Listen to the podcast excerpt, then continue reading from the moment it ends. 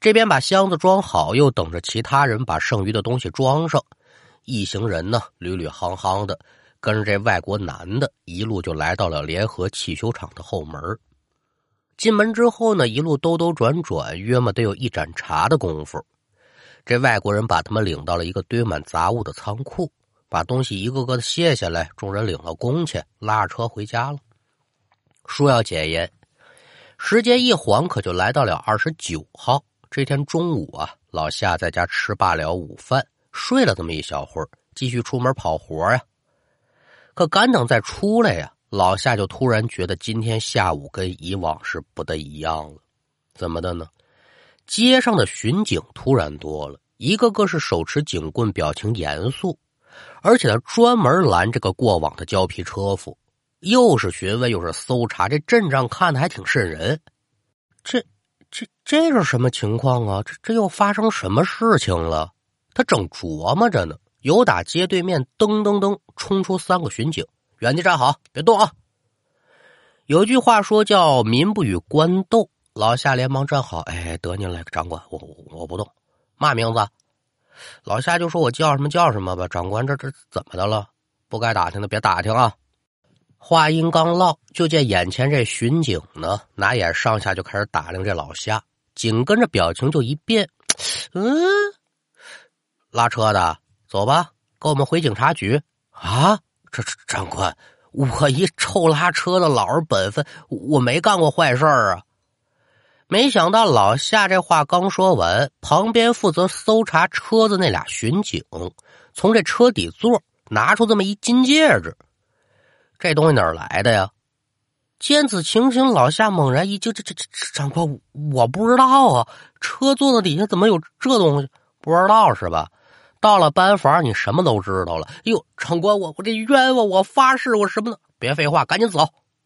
说着话，冲出来两个巡警，是抹肩头、拢二背，捧的一下顶到后腰，别动啊，小子，老实点儿！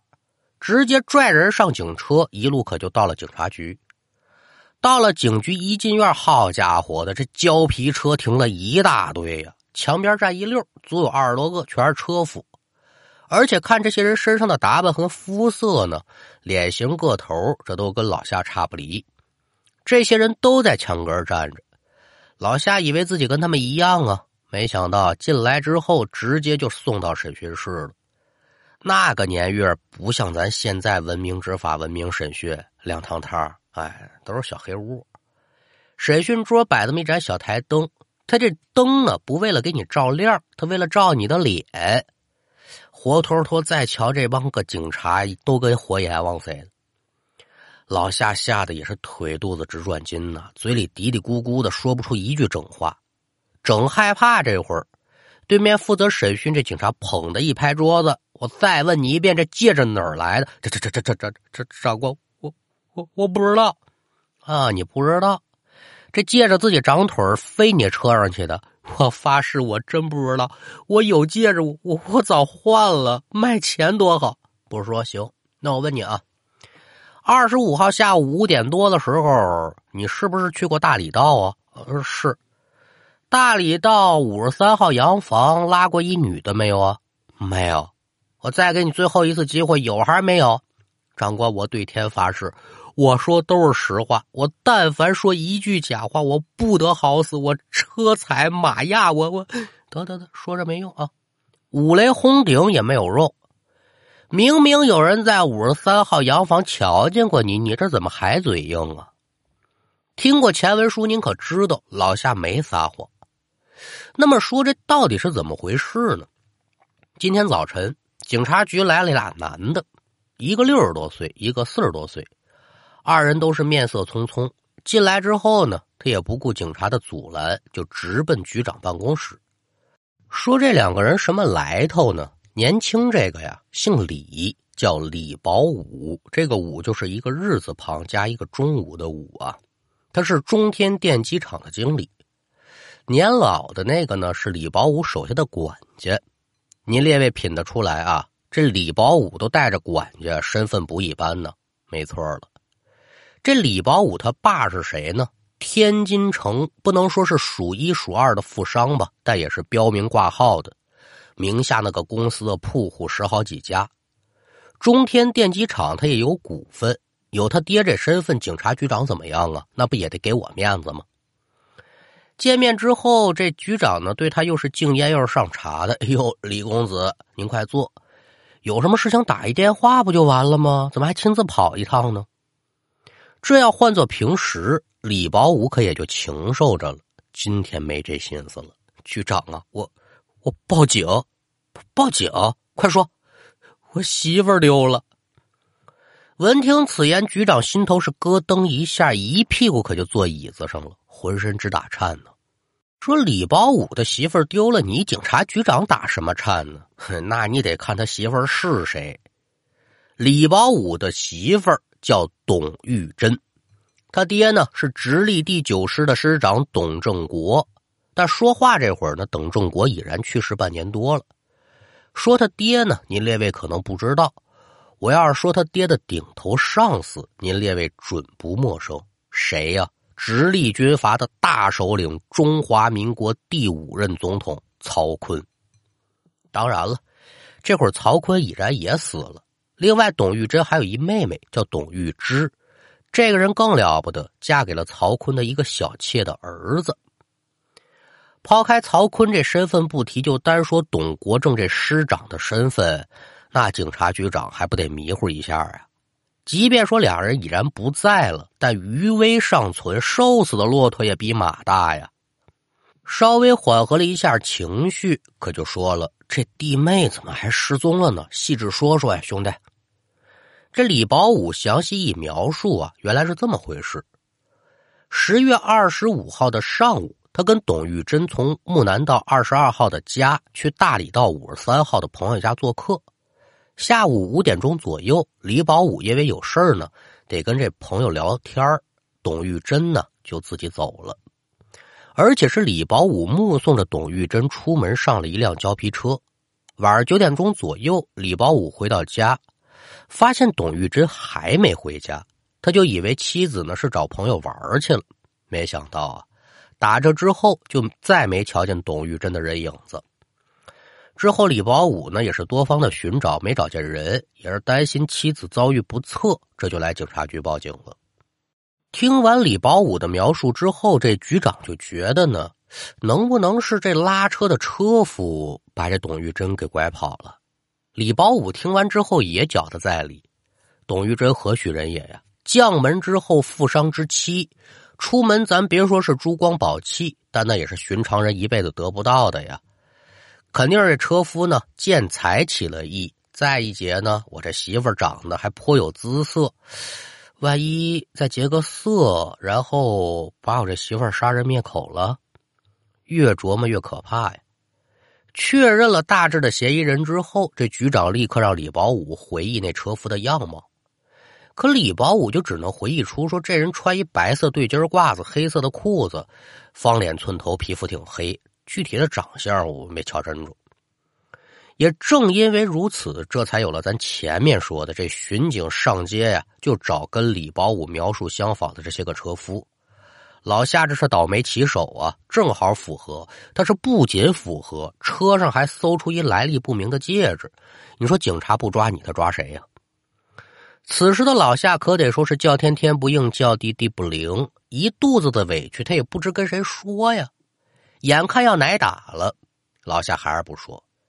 警察呢也不全是蛮不讲理的呀，有警察可就告诉老夏：“你呀也别光嘴硬。”你要是真有冤屈的话呢，也不当着你说。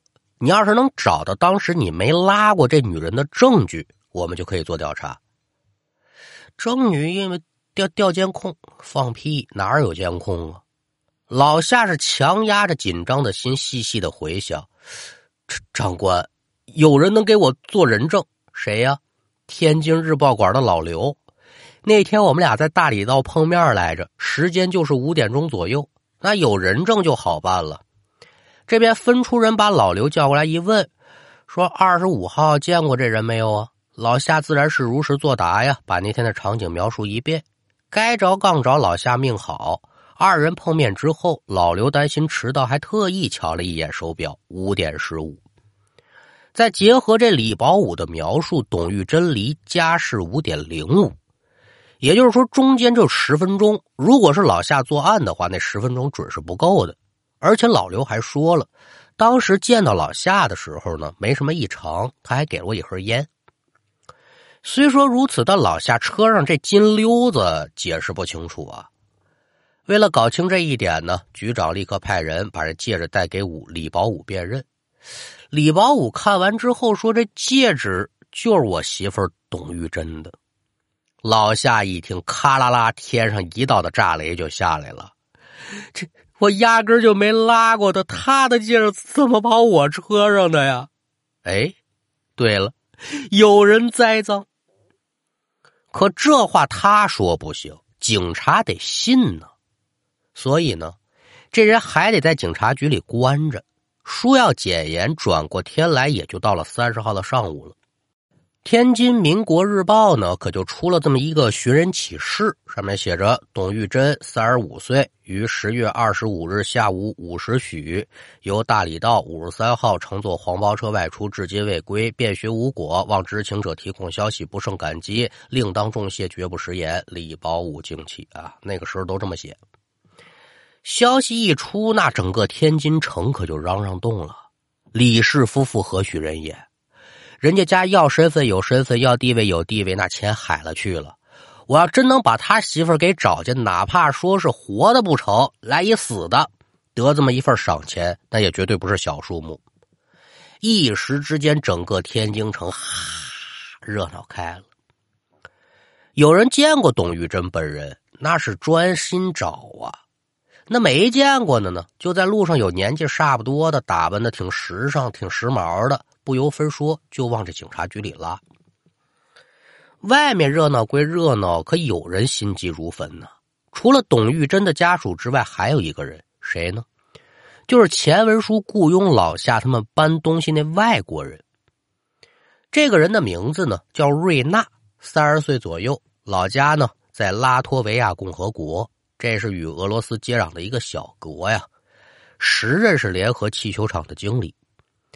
这人来天津的时候呢，也得到过董正国的帮助，所以跟董家人很认识。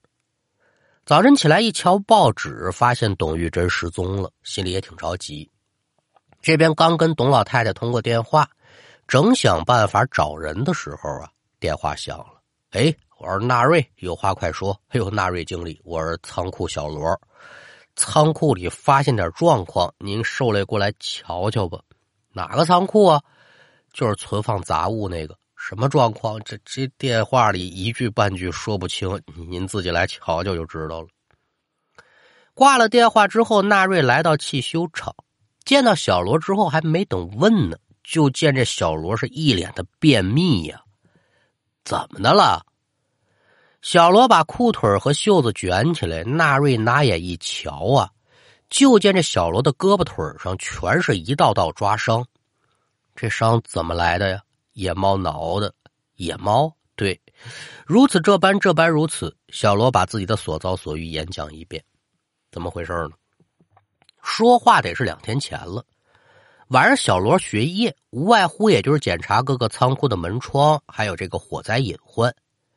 其实这个仓库根本就不用查，里面放的都是没有用的杂物，就真丢了也没人在意。可那天晚上啊，小罗途经仓库的时候，就听到这仓库里有猫叫，顺着门缝就瞧见这仓库里得有七八只野猫。嗯，怪哉，平时这厂里也没猫啊。这小罗呢，可就引起注意了，没想到。这些野猫进了仓库之后，不但不走，而且还越聚越多。一直到今天早晨，小罗再去这仓库，叫好家伙，得有不下一百只猫，而且大部分的猫呢，都聚集在仓库的一个木头箱子前头，拿这个爪子挠这箱子。